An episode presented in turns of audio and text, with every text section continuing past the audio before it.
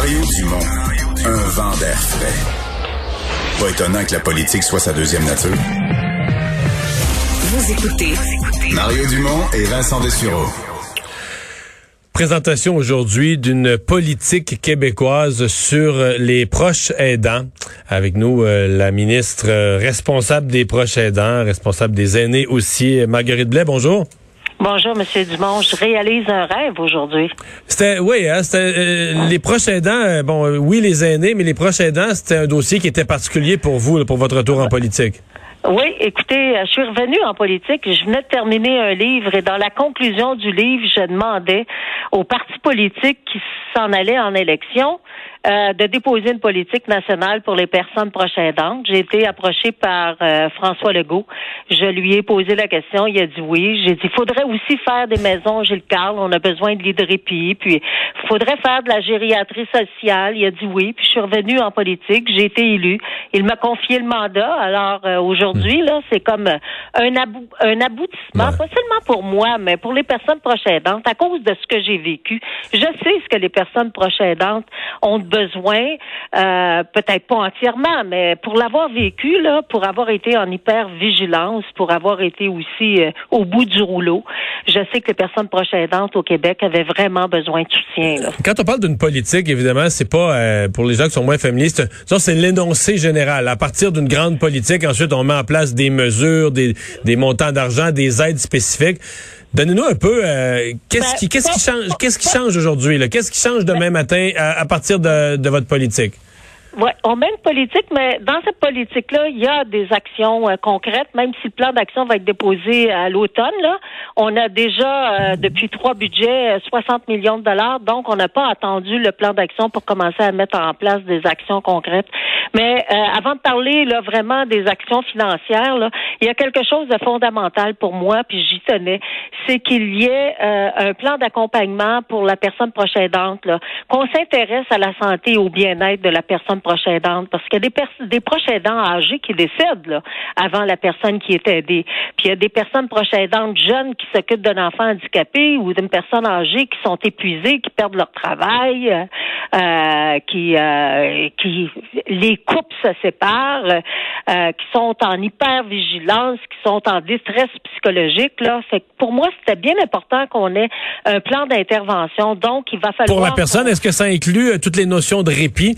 Parce que ça demande comme un petit peu, par exemple, les personnes qui, par exemple, des parents là, qui gardent un enfant très handicapé ou avec un handicap euh, intellectuel, euh, ces parents-là parfois ont besoin de répit, de ressources de répit. Est-ce que ça, ça en fait partie qu'une personne qui est proche aidante, si elle veut elle-même survivre, euh, tenir le coup, ben il faut comme une fin de semaine de temps en temps, elle puisse respirer, changer les idées, faire autre chose, ne serait-ce que faire des fois ces petites commissions.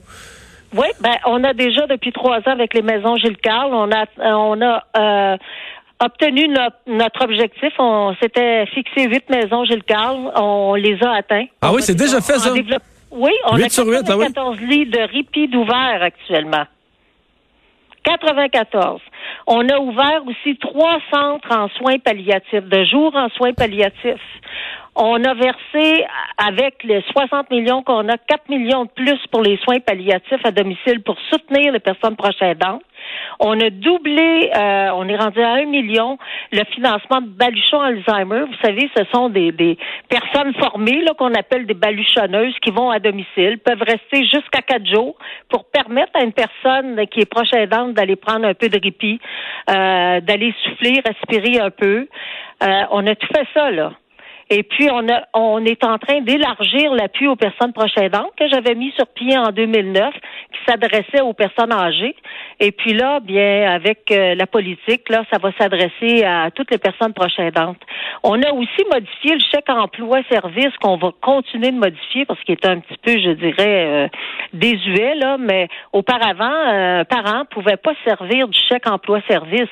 Maintenant, un parent qui a un enfant handicapé peut se servir du chèque emploi-service est plus obligé d'empocher euh, une personne, une autre personne pour offrir euh, l'accompagnement. Là. Fait que ça aussi, ça a changé, beaucoup de changements. Il y avait un programme qui s'appelait Soutien aux familles, euh, qui n'avait pas été revu depuis les années 80. Il y avait plus de 3000 personnes sur la liste d'attente. On a comblé la liste d'attente. c'est pas un énorme montant, mais on a quand même fait des choses euh, pour faciliter actuellement la vie des personnes proches aidantes. Là, on est en train d'embaucher 27 coordonnateurs à la proche aidance partout à travers le Québec, même pour les Premières Nations, les Inuits, les communautés ethnoculturelles. On va ouvrir, euh, lancer euh, le premier observatoire. Il n'y en a pas d'autres comme ça là, en proche aidance, euh, justement pour nous aider à faire avancer les politiques, puis les plans d'action. Puis vous savez que la beauté là, de cette politique-là, c'est qu'avant la politique, on a voté une loi pour reconnaître et soutenir les personnes proches aidantes. Donc, la politique est enchâssée dans la loi. Ça veut dire que quel que soit le parti politique au pouvoir, la politique va continuer d'évoluer dans le temps, tout comme le plan d'action et à tous les cinq ans, quand on va euh, déposer un nouveau plan d'action, on va devoir tenir compte de la santé, du bien-être de la personne. Vous dire que la loi prévoit une révision à tous les cinq ans, une mise à jour à, tous, les, cinq, ans. de la politique sur les proches aidants. Ben, de, du plan d'action. Plan d'action. Oui, puis comme la politique est intimement liée à la loi, donc forcément, il y a des choses qui vont évoluer là-dedans. Mais la beauté, là, c'est que les professionnels de la santé, parce qu'il y a un plan d'accompagnement, là, ben, ils pourront plus faire fi des prochains aidants. Ils vont devoir travailler en partenariat avec les personnes prochaines aidantes, vont devoir surveiller la santé des personnes prochaines aidantes. Puis si une personne prochaine aidante, là, est plus capable a plus les capacités pour s'engager dans son rôle, ben on va devoir compenser puis offrir des soins puis des services. Puis on parle aussi dans notre politique de tout l'aspect financier, de la précarité financière. Donc, on va travailler avec 12 ministères pour faire en sorte de pouvoir offrir beaucoup plus de capacités financières aux personnes proches aidantes. Là. Hmm. Madame Blais, dans la, crise des CHSLD le printemps passé, une des choses qui s'est produite, évidemment, on voulait que le virus ne rentre pas dans les résidences. C'est une des mesures qu'on a prises c'est qu'on a dit, ben, il peut avoir de visite, puis plus de visiteurs, là, ça incluait euh, plus de proches. Est-ce qu'on n'a pas pris conscience à ce moment-là? On disait, on disait, il manque de personnel dans nos CHSLD. Mais est-ce qu'on n'a pas pris conscience aussi que les proches aidants faisaient peut-être plus qu'on pensait du travail, c'est-à-dire que euh, s'occupaient d'un proche, donc donnaient les repas, etc., s'enlevaient s'enlevait une charge sur le personnel, mais que des fois le proche aidant de Madame une telle, ben une fois qu'elle est rendue au centre, elle donne aussi à manger aux voisins, même si c'est pas dans sa famille, parce qu'elle vient qu'à longue, elle le connaît, puis c'est comme un ami, puis elle rend un petit service, puis un autre petit service, puis que les proches aidants jouent, c'est qu'on sous-estimait là, un rôle qui est pas écrit à nulle part, qui est pas d'un norme du gouvernement, mais qui était un apport de, de services, de bras, de main d'œuvre euh, qu'on n'avait peut-être pas pleinement mesuré? Vous avez 100% raison. Moi, j'ai visité, euh, vous le savez, plus de 100 CHSLD, je vous l'avais dit à votre émission de télévision. Là. Et puis, euh, ce sont des, des, des choses que j'ai observées. Ben, vous savez, dans la vie, on peut pas gagner toutes les batailles. Et au début de la pandémie, dans la première crise la santé publique, là, euh, entre autres, mentionnait là, que, écoutez, là, les prochains dents, le virus va entrer dans nos CHSLD, on est mieux de les exclure. Écoutez, euh, j'étais j'étais peut-être pas confortable avec ça, mais dans la vie, il faut faire avec. Hein. Et puis, on s'est rendu compte par la suite que les personnes proches aidantes, là, c'était très difficile pour elles et que c'était surtout très difficile pour les personnes aidées. Vous savez, dans les CHSLD, ce sont des personnes qui vivent avec des troubles neurocognitifs sévères. Là, ils perdaient leur repère. Là même si des fois la mémoire était plus là, là, ben il y avait quand même ce contact-là quotidien. Là, la personne faisait manger. Puis vous avez raison, là, faisait manger son propre, son proche. Là.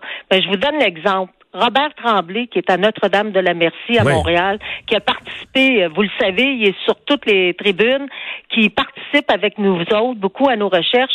Ben, sa femme, Sylvie, est sa proche aidante, mais c'est la proche aidante de je sais pas combien de personnes à Sur, l'étage des chambres voisines, etc., là. Ben oui. Alors, les proches aidants en CHSLD euh, euh, sont extrêmement important. Puis on s'est rendu compte dans la deuxième vague qu'il n'était plus question de les exclure. Alors, euh, merci. En, plus, là, faut dire qu'on manquait d'équipement. Euh, on n'avait pas non plus de cliniciens en prévention et contrôle des infections. Là, on a formé, on est rendu à plus de 24 000 champions en prévention et contrôle des infections. Donc, on est capable davantage de protéger les personnes proches aidantes qui entrent dans nos CHSLD connaissait pas beaucoup ce qui se passait avec la COVID. Là.